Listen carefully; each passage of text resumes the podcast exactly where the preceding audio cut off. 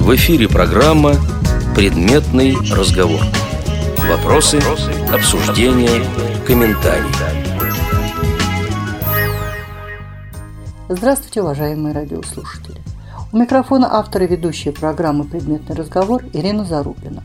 В мае 2014 года, во время командировки в Казань, я записала несколько интервью с незрячими специалистами, проживающими в Республике Татарстан. Сегодня вы услышите первый из них. В его записи принял участие адвокат Центрального филиала коллегия адвокатов города Казань, Республика Татарстан Артем Хронин. Радио ВОЗ благодарит председателя региональной организации Республики Татарстан Владимира Алексеевича Федорина, директора специальной библиотеки для слепых Республики Татарстан Наиля Ибрагимовича Сафаргалиева и руководителя молодежного движения Республики Татарстан Евгения Николаевича Кузнецова за содействие в подготовке материала. Артем, расскажите немножко о себе. По большому счету рассказывать нечего. Ну, как все, родился, отучился в школе, закончил университет, начал работать. Не каждый может похвастаться тем, что он закончил университет. Ну, так получилось, что я закончил юридический факультет, ну, после чего стал работать. К сожалению, везет не каждому, что после университета еще и работать устроится. Ну, иметь желание достаточно. А где работаете? Центральный филиал коллегии адвокатов города Казань, Республики Татарстан. То есть вы адвокат? Да. Для наших слушателей очень важно, а, какая у вас группа инвалидности? Первая. Остаточное зрение есть? Нет. А как давно вы работаете адвокатом? С 2010 года. Много выигранных процессов? Человек, незнакомый с адвокатурой, считает, что работа адвоката делится на выигранные и на проигрышные дела. На самом деле в адвокатуре такого нет. Э, постараюсь объяснить. Человек сидит, было ему инкриминировано 105 статья, предположим, убийство. Защита такого человека, как после окончания суда, будет считаться выигранным или проигранным, в каком случае? Сложный вопрос. Поскольку Сложно. человек убил и сел. Поэтому здесь нет такого выигранное или проигрышное дело. Проведенное дело, скажем так. Проведенных дел достаточно много. И в том числе по тяжким и особо тяжким статьям. И в отношении банд, а, которые у нас в Казани а, занимались своей деятельностью в 90-е годы, в том числе было и такое дело. Уголовными делами вы тоже занимаетесь? Уголовными делами не может заниматься никто другой, кроме человека, имеющий статус адвоката. Адвокат, он и есть адвокат, потому что он занимается уголовными делами. Потому что а гражданско-правовыми адвокаты не занимаются? Я просто не юрист. Занимаются, поэтому... но этим может заниматься и обычный юрист. Ведь для того, чтобы стать адвокатом, для этого мало закончить университет. Для этого нужно еще отучиться год, пройти стажировку и потом сдать квалификационный экзамен для того, чтобы получить статус адвоката. А это достаточно сложно. Я не юрист, поэтому я могу задавать вопросы, которые для вас будут, пожалуйста. А, может быть, странными, потому что ну, я очень далека от этой профессии. Так как я очень специалист по профессиональному образованию, мне так или иначе приходилось читать и о работающих незрячих юристах. И в тех материалах, которые я читала, попадалась такая информация, что инвалид по зрению не может вести уголовные дела, потому что надо знакомиться а, с достаточно серьезным объемом конфиденциальной документации, надо знакомиться с вещдоками, где нужно все-таки зрение. Вот как вы обходите эти вопросы? Что касается знакомства с материалами дела, если не зря юристы занимаются э, представительством в судах, они изучают материалы дела. Точно таким же образом адвокат по уголовному делу знакомится с э, материалами уголовного дела. То есть он знакомится не один, с кем-то, с помощником, я эти моменты обхожу таким образом, что поскольку я работаю в центральном филиале и коллеги адвокатов, мы обслуживаем Верховный суд РТ, а там дела, как правило, большие, то есть по 10, по 15, по 20 человек в одном процессе, подсудимых, я имею в виду. Соответственно, такое же количество адвокатов. И большинство из этих адвокатов – это все мои коллеги. За время работы я сдружился, скажем так, со многими из этих людей – и работаю не так, чтобы попросить как коллегу помочь ознакомиться с делом, а именно как друга. То есть я могу сказать, допустим, вот одному своему коллеге, ну так вот, слушай, давай-ка с тобой дело посмотрим. Да, конечно, в чем вопрос? Давай ознакомимся с делом. Ну, вот так вот. Чем ты более коммуникабелен, тем легче будут решаться твои профессиональные задачи. И не только профессиональные. Чем выше коммуникабельность человека, тем человек вообще способен проживать один. Это я с вами согласна. Ну, это вот для меня это вот э, аксиома. Но, к сожалению, это не для всех. А, а вот, знаете, буквально на днях мы узнали о том, что Минтруд подготовил нам такой подарок, как эм, рекомендации по тем профессиям, которыми могут овладеть инвалиды по зрению. И вот в этом проекте а, есть такой момент, касающийся как раз вот вашей работы. И там написано, что слепому не рекомендуется быть адвокатом. Вот ваше отношение к подобным рекомендациям. Сложно сказать. Мое отношение, я считаю то, что Минтруд и человек, который там сидел, что-то придумал, он далек от этого. Как может сытый вразумить голодного? Или наоборот? Никак абсолютно. Поэтому это, говоря языком простым, фуфло. Абсолютное. Вот слепой человек как может порекомендовать зрячему человеку делать что-либо? Также и человек из Минтруда не может порекомендовать ничего другого. Ну, то есть, что слепому проще вот так или вот так. Согласны со мной? Я согласна. Понимаете, я задаю вопросы не потому, что я не знаю ответа. А потому что мне надо, чтобы вы на них ответили. Просто мое отношение, знаете, когда вот именно касается таких вот вопросов, да, когда начинает говорить то, что вот считается, то, что значит вам было бы удобнее вот так вот сделать, или вам было бы неудобнее вот так вот сделать. Я всегда задаю вопрос, почему вы так думаете? Вам потому что вам так кажется? Ну, да, понятно. Но то, что вам кажется, это неверно. Тот же самый вопрос, он касается и доступной среды. Это было, по-моему, почти год назад, по-моему, было тем летом. Я хожу в спортзал, стоял на крыльце, курил, и подошел человек, который говорит, слушайте, ребята, вот мы занимаемся изготовлением табличек, мы их будем вешать на стену в аэропортах, и там что-то будет написано. Вот, посмотри, пожалуйста, табличку. Посмотрел, написано, да, что-то написано. Я говорю, и зачем это нужно? Это для вас удобно. Я говорю, «А ты себе это как представляешь? Ну как, ты идешь, ты подошел, прочитал. Я говорю, смотри, я зашел в аэропорт и иду по всем стенам вот так вот, ищу эту табличку, что ли? Я говорю, ты представляешь, как это будет выглядеть? Мы проведем дорожку. Я говорю, куда? К стене? Я пойду ударюсь об стену, думаю, сейчас буду делать по ней руками, что ли, чтобы найти табличку. Я говорю, уберите, это все ерунда полная. Это касается всего почти все доступны. Но у нас вот в Москве решили повесить таблички «эскалатор». Я говорю, если я иду и дошла до эскалатора, я уже зачем, слышу, что это зачем эскалатор. Зачем мне знать, что здесь эскалатор, если я и так знаю, что здесь эскалатор? Да. Если я не знаю, что здесь эскалатор, табличка мне ничего не поможет. И это касается практически всего. Ну хорошо, вернемся вот к этому перечню. Вот как юрист, а, вот, э, допустим, его приняли. Вот ваши рекомендации как юриста. Э, ребят перестанут принимать в вузы. А работодатели могут вынудить э, увольнять юристов незрячих.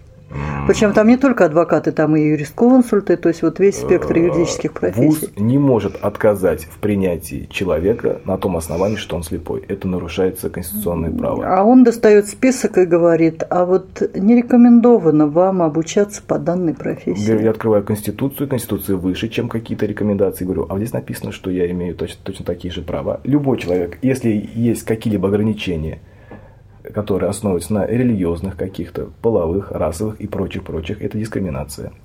И этого человека можно засудить спокойно. Но ну вот у нас сейчас начинается как раз пора, когда выпускники школ э, пойдут в приемные комиссии.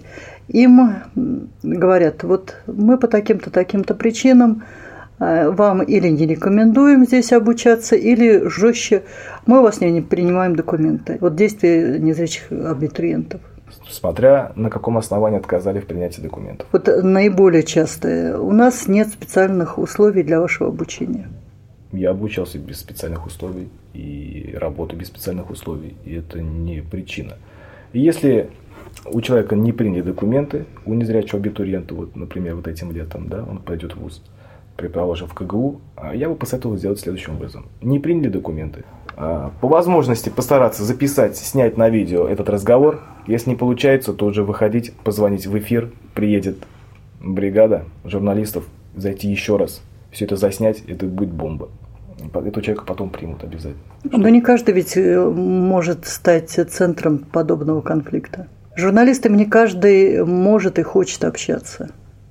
Ну, если человек не хочет позвонить журналистам, ну, не знаю, что он хочет тогда. А, допустим, может он попросить, э, чтобы ему дали отказ в письменной форме?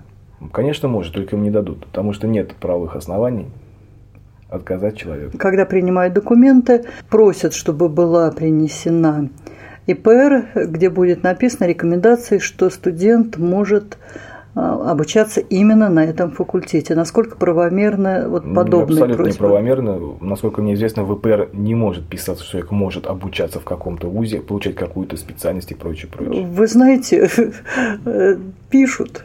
Я просто профессионально этим занимаюсь, да? и пишут. Просто приходят на МСЭ и говорят, иначе у нас не принимают документы.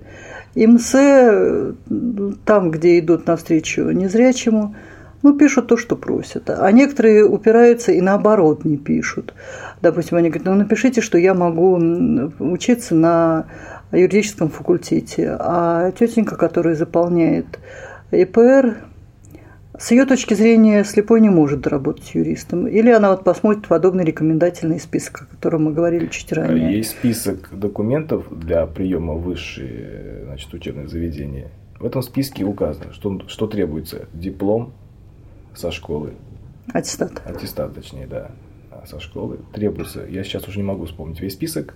Там нет никакого пункта, подпункта, ИПР и прочего. А там есть э, вот какой, какой момент, что если студент э, поступает на льготных условиях, и ему потом будут создаваться специально созданные условия, то это должно быть в ИПР.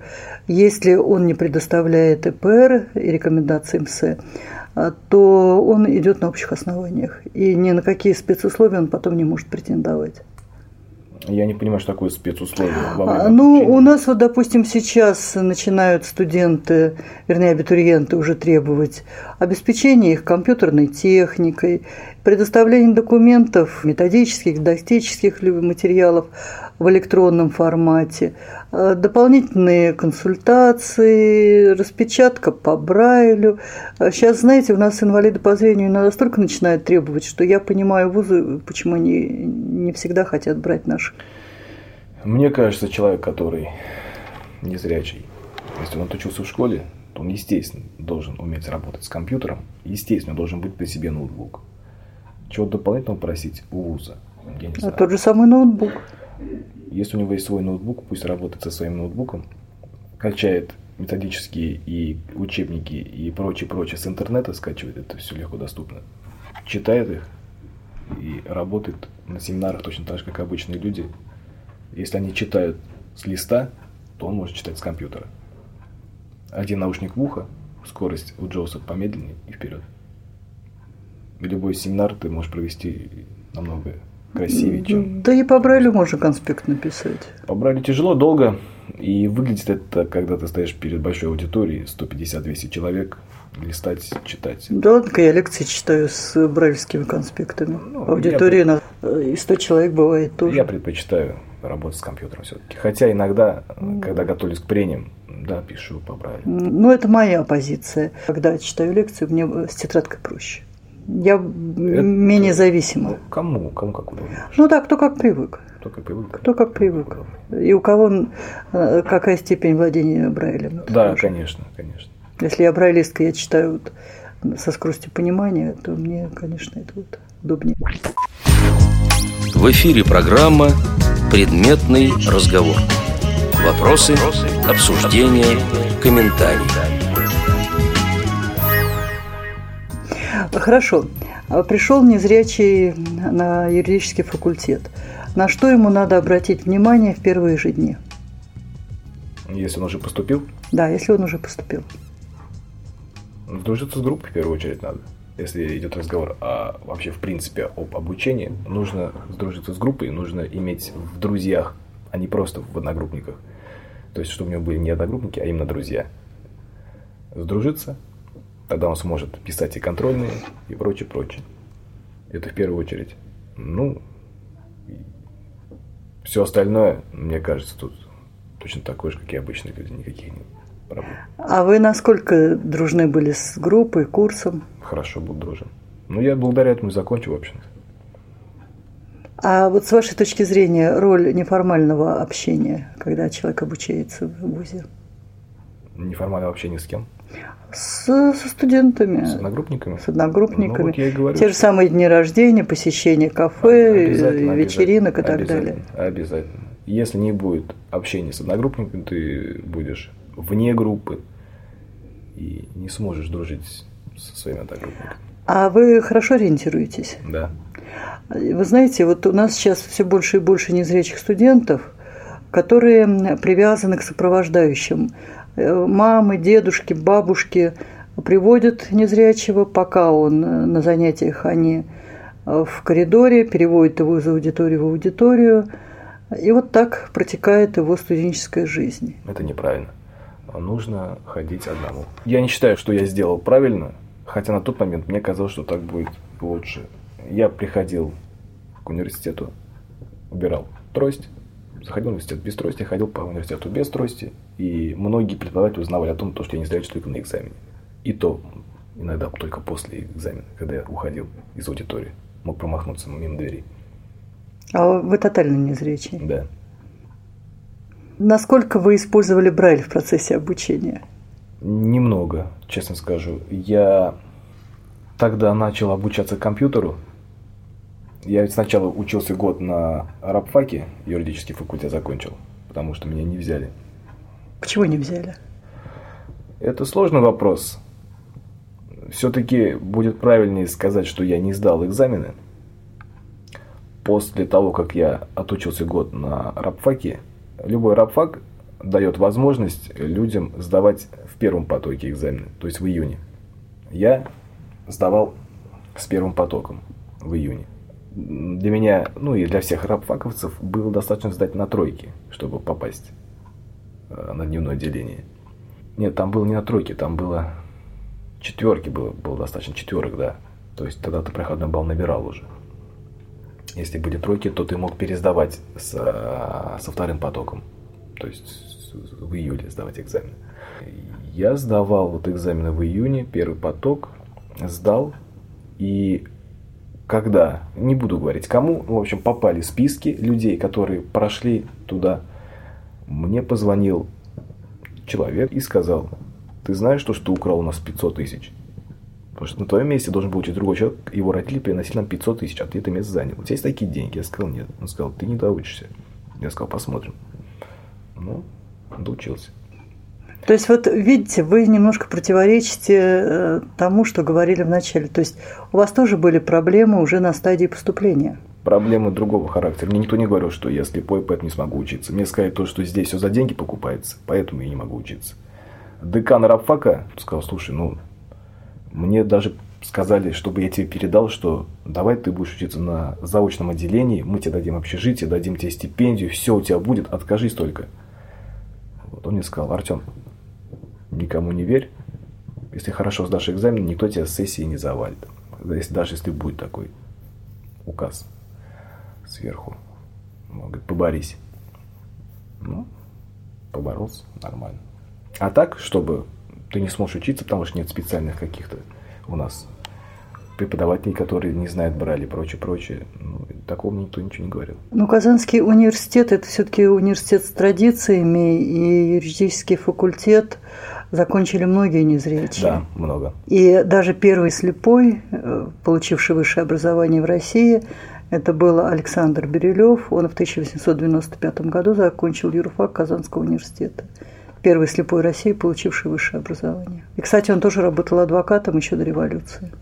Так что Казанский университет с большими традициями. И здесь говорить, что не может незрячий обучаться, наверное, было бы странно. Да, я тоже так считаю. Ну, поэтому я и говорю, что я вот с таким проблемой не сталкивался, когда мне... Ну, и я и сам, естественно, не просил никого ни компьютера, ни ноутбук. Ни То есть вы были полностью упакованы? Нет, у меня не было ничего абсолютно. Я вообще не казанский. Я приехал в Казань один. Откуда? С сумкой вещей из города Бугульма. Вот. И было такое время, когда я жил нелегально в общежитии, заходил, выходил в окно. было и такое. А почему вам не давали общежитие? Не было мест. Но инвалидам же должны давать. Должны, но мест нет. Поэтому в этой жизни побеждает только тот, кто хочет победить. Но откуда потом появился и нетбук и так далее? Работали? Нет, не работал. Помогли родители. А, ведь я же получал пенсию. Я старался с пенсии откладывать. Вот, и получал стипендию тогда. Соответственно, если хорошо учишься, получаешь стипендию. На стипендию какое-то время можно жить. Пусть это будет неделя или две.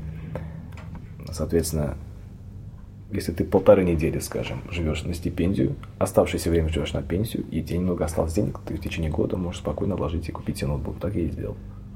А появился ноутбук, уже обучаться стало намного проще. Намного проще. Вообще, год рабфака, когда я учился на рабфаке, вот, я тогда и не было ноутбука, и не мог копить на него откладывать. Тогда только-только с одногруппниками, только с одногруппницами. Вот мы все жили в общежитии тогда, ну, очень много человек.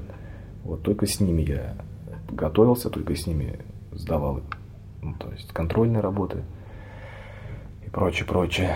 Уже когда поступил, было потяжелее, потому что юрфак все-таки это, скажем так, там обучать только избранные, потому что ведь э, не каждая семья может позволить себе вот ну, я вот историю уже вот эту рассказал, это во-первых. Во-вторых, я не думаю, что секрет я открою, что на юрфаке дети за то, что сдали сессию первую, да, вот на первом курсе, когда им испанцы по 18 лет, дарят машины. Причем дарят, сами знаете, наверное, да, что около КГУ, около главного здания вообще юрфак нет ни русских машин, там стоят все. Но это сейчас, э, к сожалению, это... не только КГУ, это во многих вузах. Вот. То есть такие дети, естественно, все казанские, не казанские, ну, у них были либо квартиры, либо съемные квартиры. В общежитии проживало немного людей. Я, две девушки и еще один парень. Но он проживал так, изредка только. Поэтому готовиться мне было очень тяжело, поэтому я купил ноутбук, научился работать с интернетом, стал скачивать учебники, пособия, ну и, в общем-то, а с преподавателями понимание было или вот э, они вас не замечали? Они, я же говорю, что многие даже не знали, что я не зрячий. Ну, если я шел по коридору, заходил, садился, ну, ну зашел, сел, никакой трости нет. Ну, то, что в очках, ну, очень многие носили очки и солнечные, и обычные. Некоторые носили с диоприями, но они выглядели как солнечные. Вот есть такие девчонки, которые стесняются показывать, что у них зрение плохое. У них они в виде солнечных очков. Я просто в очках хожу. Вот. Ну и как бы никого это... Ну, может быть, кто-то удивлялся, я не знаю. Ну нет, многие не знали даже. А вы не претендовали на какие-то дополнительные консультации, занятия? Нет. Ну, единственное, что я подходил иногда после э, лекции или после семинара, задал какие-то вопросы. Ну, вопрос задан, ответ получен, достаточно, все, что еще. Ну, спрашивал, может быть, какой учебник посоветует. Мне, допустим, преподаватель говорит, вот, возьми учебник библиотеки. Я говорю, нет, нет, я хотел бы скачать с интернета, вот, а вот этого учебника, например, нет, либо он в старой редакции.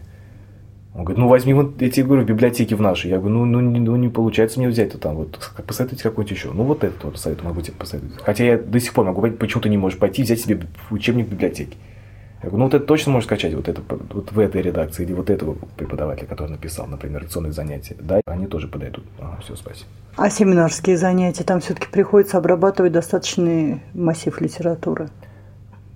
Ну, у нас было просто, мы заранее договаривались, например, если в параграфе 5 подпунктов, то будут на них отвечать ну, 5-6 человек. Кто это будет, мы заранее как бы знали уже. То есть не нужно было готовить весь параграф, можно было один подпункт только выучить. Прочитать и достаточно.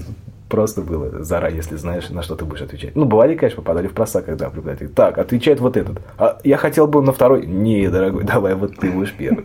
Бывал такой, да? Ну уж, как у всех. У вас красный диплом? Нет.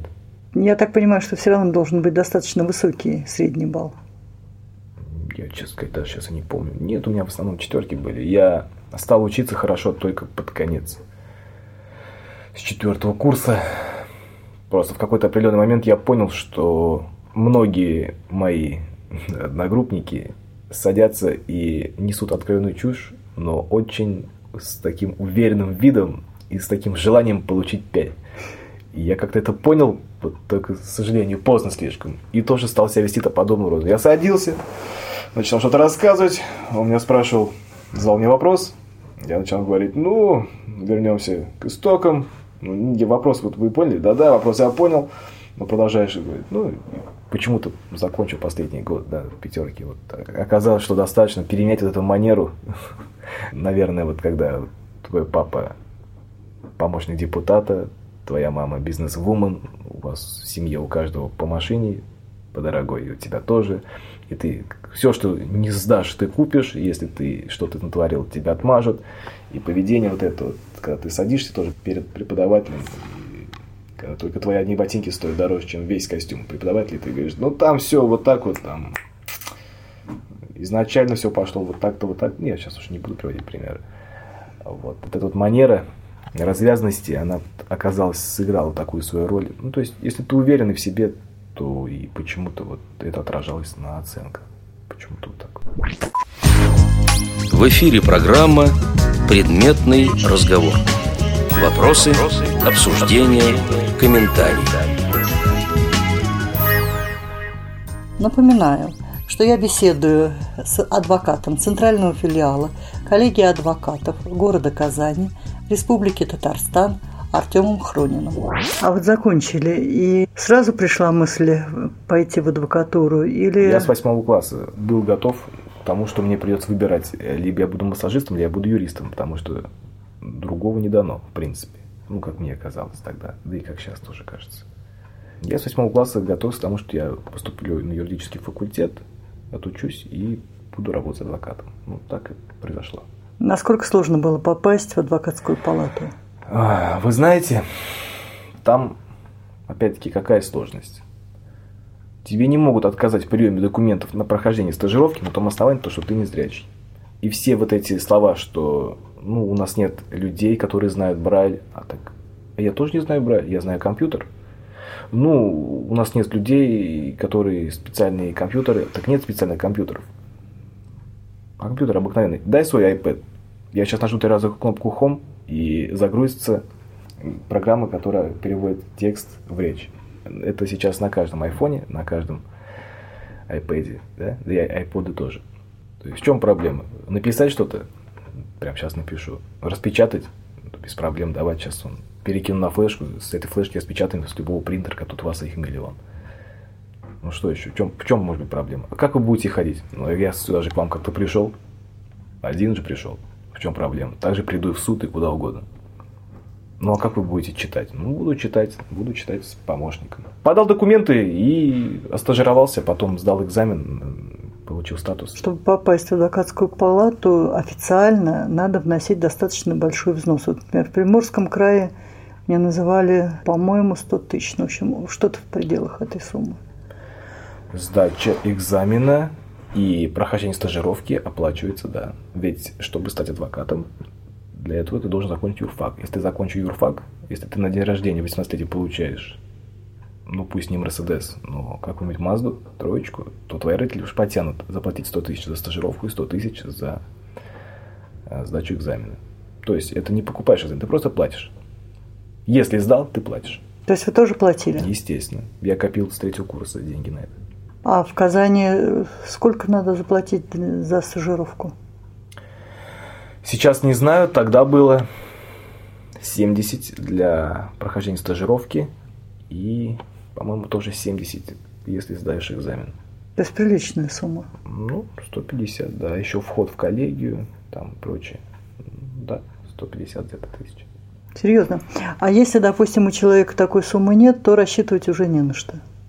Если у тебя нет денег, либо ты копи, либо занимайся другими делами. В Приморском крае нескольких инвалидов от этого взноса освободили именно благодаря их инвалидности. Не представляю, как это можно было сделать. Президент... По ходатайству э, региональной организации. Ну, может быть, это и возможно. Хотя у нас, мне кажется, не покатило бы. Хорошо, ну вот вы стали адвокатом. И вот ваше первое дело, насколько сложно было его получить? Получить дело было несложно. Э, мой, мое первое дело, я до сих пор его помню. Э, жулика звали Езерский Илья Давидович. Он, помню, был туберкулезник, гепатит Б, С, ВИЧ-инфицированный он был. У него было там несколько судимостей. Вот. Я помню, знакомился с делом с подругой тогда. Прочитал дело, и ему инкриминировали похищение нескольких приборов там из подвала школы, еще откуда-то, еще откуда-то. А он вину признает, и при проверке показаний на месте он показывает, что я приехал сюда-то, туда-то, показывает, что да, вот здесь я вот это утащил, а отсюда вот это утащил. Светлые говорят, что это был не этот парень, тот был пониже, светлый, этот темный, высокий. Короче говоря, в общем, все висяки, которые висели ну, в э, полиции, ну, просто ему сказали, слушай, Илья, ну тебе, ты равно попал уже вот по одной статье, ты сел, давай ты еще возьми штук 10 вот себе. Помню, ты пришел на суд, и судья тогда говорит, ну вот здесь вот такая ситуация у нас вот получилась. Потому что он по одной статье осужден, просто еще ему тут добавили. Вот, вызвали сотрудников полиции, допросили всех по очереди. Вот, и показания абсолютно разные у всех. Разнятся. Ну, в общем, вернули все на, расслед... на до расследования. Потому что было понятно, что это просто все, что в полиции висело, не, не раскрыто, решили повесить на него. И он согласился. А зачем? Да ему все равно сидеть, какая разница. Дольше сидеть. Это его выбор. Но он уже сидел неоднократно, поэтому что годом больше, годом меньше для него никакой разницы уже не играло. А может быть, он не дожил до выхода из тюрьмы, я не знаю. Потому что там полный букет болезней был. По крайней мере, гепатит, ВИЧ. А вот как вас э, клиенты воспринимают? Не пугает их ваша инвалидность? Бывает, иногда.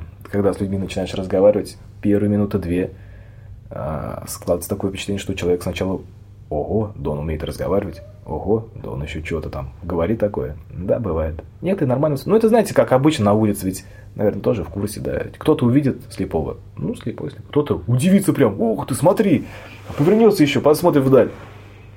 Ну, все по-разному, люди такие же. Также и клиенты. Кто-то удивляется, кто-то нет. А были отказы? Что нет, я с ним не буду работать. Пока не было. Я понимаю, себе говорить не всегда удобно, а, но все-таки вот у вас э, среди клиентов какая репутация? Без понятия, вообще не знаю. Не интересовались? Я не, я не в курсе. Не интересовался я и не могу даже узнать, потому что я с ними не поддерживаю связь. Я, допустим, знаю, у нас есть адвокаты, у которых уже такая репутация достаточно устойчивая, и люди даже специально идут к ним, а, ну, благодаря их репутации. Ну, это много таких адвокатов, да. В вот, том числе незрячие. Вот вы себя к числу их не относите? Наверное, нет. Пока нет. Пока нет. Но вы все-таки еще работаете адвокатом 4 года, насколько я помню, да? да? да. То есть 4 года работы адвокатом это еще все-таки не такой большой срок. Для адвокатуры это очень маленький срок. Как принято говорить, только начинаешь зарабатывать после 5 лет. Если не секрет, вам э, материальная прибыль большую приносит ваша работа? Не очень. Но квартиру я купил. Ну... Часть денег взял в ипотеку, честно скажу, 800 тысяч. А вот по поводу ипотеки, ведь инвалидам не очень охотно ее дают. Мне дали. Вот у вас так легко все получается? Нет, нет, или? нет, нет, нелегко, очень нелегко, поверьте мне. У меня все в жизни вот так вот через, через жилы. Я все тяну, тяну, тяну, тяну. Вот все вот так очень тяжело. Но если понимаете, если пришел мальчик стучит с тросточкой, там, стул пощупал руками, сел, там, мама пришла рядом, вот, дайте нам ипотеку. Если я пришел один в, в Сбербанк, я позвонил, я говорю, мне нужен консультант по ипотеке, кто это? Илья. Я звоню, Илья, да, я говорю, надо вот с тобой встретиться, во сколько будешь со мной? Я без знаю, там у нас живая очередь. Я говорю, хорошо, я в три подойду. Я пришел в три, я зашел, говорю, Илья, я такой такой-то. Он говорит, да. Нужно мне вот 800 тысяч, ипотечный кредит. То есть у меня часть денег есть, я развелся, мне надо срочно где-то жить. Ты понял мою проблему? Да, я понял. Что мне нужно для этого? Нужно вот это, вот это, собрать документы такие, такие, такие. Все, я понял. Я пошел, собрал документы, пришел. Я говорю, я, сколько будет на одобрение идти? Неделя. Ну, хорошо. Все, прошла неделя. Мне позвонили, сказали, что для того, чтобы такую сумму получить, там поменьше можно было взять без поручителя. Такую сумму нужно поручить. Ну, пришлось мать записать поручителя. То есть вот э, инвалидность э, здесь такой вот какой-то роковой роли не сыграла? Не сыграла. Потому что я знаю, некоторые даже там полуобманом и так далее. Но тотально слепому-то прикинуться сложно. Достаточно сложно, да. Хотя бывает, что и... Ну, лично я в автобусе, если я захожу без трости, если я ее складываю, чтобы мне не мешалось. Ну, очень много людей не понимают то, что бывает, наступишь на ногу там или толкнешь, огрызаются. Ну, то есть видно, что человек не, ну, не понимает. Ну, все зависит от людей. Кто-то по-разному. Тот, кто-то сразу просекает. Тем, кто захочет э, все-таки вот пойти по вашей стезе, вы что бы порекомендовали? Если человек хочет работать адвокатом, ну, в первую очередь нужно знать, что это очень тяжелая работа. Очень тяжело отучиться, очень тяжело отстажироваться, очень тяжело, невероятно тяжело сдать экзамен и невероятно тяжело работать. А, нужно иметь необычайную силу воли для того, чтобы преодолеть все эти трудности. Потому что на каждом шагу сталкиваешься с проблемами, на каждом шагу с клиентами, с работой с документами, с ментами. Вот, норовят открыть форточку так, чтобы на адвоката дуло, чтобы он быстрее смылся отсюда. То есть могу рассказать очень долго и много про это. Очень тяжело, очень. Но если ты хочешь, ты это сделаешь, если захочешь. Я так считаю. Ну, мне кажется, что каждый человек, если он захочет, то он сделает. Ну, хотите... В этой жизни может победить только одержимый. Вот мое такое мнение. Ну, иногда это просто везение бывает. Мне не везет. Я очень невезучий. Вот у меня есть знакомый, мой одноклассник тоже не встречи, он тоже адвокат. Вот он везучий, и у него складывается все немножко по-другому, не так, как у меня. Ну, вот я, я вот считаю себя невезучим. А в Казани много незрячих адвокатов? Так, Иванов Эдуард Николаевич, ему около 60 лет – я, Давлетов Ленар, у него достаточно зрение есть, Мутыгулин Булат, мой одноклассник, и вот недавно стал Шарапов Рустем, он в советском филиале. Пять? Неплохо. И все действующие, все э, с клиентурой. Все действующие по поводу клиентуры вопрос сложный, ведь это точно так же, как подавать штаны. Сегодня ты продал много, завтра ты не продал ничего. Также и в нашей работе. Когда работа есть, когда работы нет. От чего это зависит? От везения, наверное, не знаю. Вам же приходится не только с документацией знакомиться, а ведь э, в том же самом процессе очень много взгляд, мимика, жесты. Э, ведь слепой не может адекватно часто оценить обстановку. Вот это же мешает. Нет, это не нужно. Это миф. Но они вот переглянулись, а вы даже внимания на это не можете обратить. Ну, ну хорошо. Это же дополнительная информация, которая помогает. Ну, ну, возможно, да. Ну, ну, это не влияет никакой роли, не играет в построении защиты. Если судья будет переглядываться с прокурором, пусть переглядывается сколько влезет, пожалуйста. Это никаким образом не может отразиться на том, как ты проводишь свою линию защиты либо на ознакомлении с документами, либо еще каким-то образом. Это, ну, это нет. А вещественные доказательства же, их тоже, э, особенно когда уголовные дела, там ведь много смотреть надо, фотографии и так далее. Но... Любой вещдок всегда описан. И в уголовном деле нет ножа, который будет лежать в том уголовном деле приклеенный он лежит в камере. И ты описываешь, э, то есть ты читаешь его описание. Длина клинка такая-то, толщина такая-то, ширина такая-то, сужается здесь, ручка такая. Смотришь экспертизу, на ноже обнаружена кровь человека, пот, там еще что-нибудь, частицы волос, кожи и прочее, прочее, эпителиальные клетки и так далее, так далее. Это все описано. А сам нож, ну посмотрел ты на нож, ну и что? Ну да, ну вроде бы 15 сантиметров. Хотя на глаз никто не определит, сколько длина клинка, 15 там, или 16 сантиметров. Не играет роли, то, что ты увидел нож или не увидел. То есть и здесь без зрения можно обойтись? Ну, я обхожусь. И другие адвокаты тоже обходятся. То есть это очередной миф?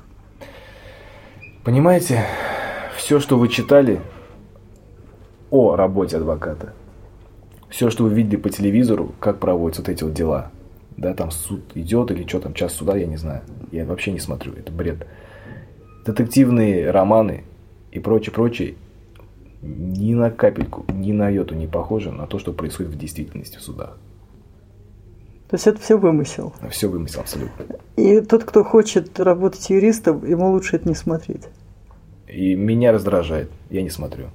Но, по крайней мере, вот эти вот сыгранные, постановочные, вот эти вот час суда, вот эти вот, да, вот там их много сейчас. Я их не смотрю, потому что это все неправда. В жизни оно совершенно по-другому. И не похоже на то, как оно происходит. Вообще никак. Абсолютно. Артем, большое вам спасибо. Вообще вы очень интересный человек. Пожалуйста. Спасибо вам. С вами очень интересно. И если бы там вот уже не открывали, не закрывали двери, я бы с вами еще долго беседовала. В эфире была программа «Предметный разговор». Сегодня в ней прозвучало интервью с адвокатом Центрального филиала коллегии адвокатов города Казани, Республики Татарстан, Артемом Хрониным. Над передачей работали Ирина Зарубина и Иван Черенев. Вопросы, предложения и замечания по подготовке и ведению программы «Предметный разговор» пожалуйста, присылайте по адресу инзар собака mail.ru инзар собака mail.ru